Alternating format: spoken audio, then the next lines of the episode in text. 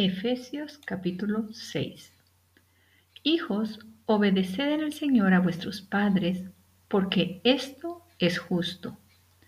Honra a tu padre y a tu madre, que es el primer mandamiento con promesa, para que te vaya bien y seas de larga vida sobre la tierra.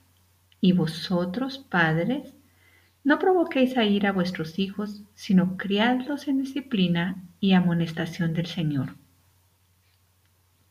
Siervos, obedeced a vuestros amos terrenales con temor y temblor, con sencillez de vuestro corazón como a Cristo, no sirviendo al ojo como los que quieren agradar a los hombres, sino como siervos de Cristo, de corazón, haciendo la voluntad de Dios, sirviendo de buena voluntad como al Señor y no a los hombres sabiendo que el bien que cada uno hiciere, ese recibirá del Señor, sea siervo o sea libre. Y vosotros, amos, haced con ellos lo mismo, dejando las amenazas, sabiendo que el Señor de ellos y vuestro está en los cielos y que para Él no hay acepción de personas.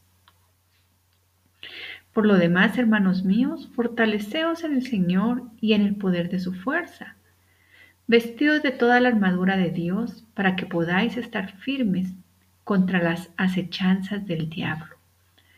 Porque no tenemos lucha contra sangre y carne, sino contra principados, contra potestades, contra los gobernadores de las tinieblas de este siglo, contra huestes espirituales de maldad en las regiones celestes.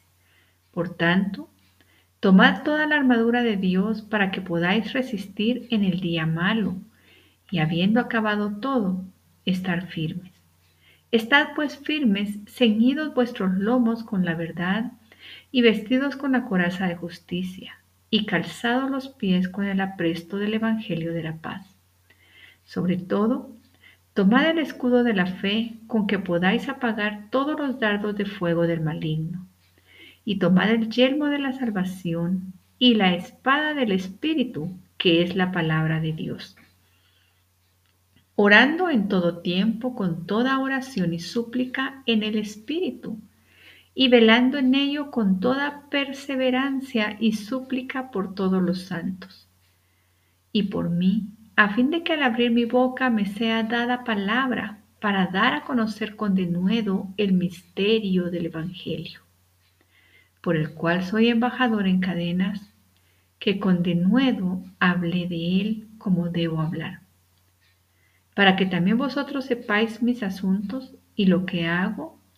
Todo os lo hará saber Tiquico, hermano amado y fiel ministro en el Señor, el cual envié a vosotros para esto mismo, para que sepáis lo tocante a vosotros y que consuele vuestros corazones.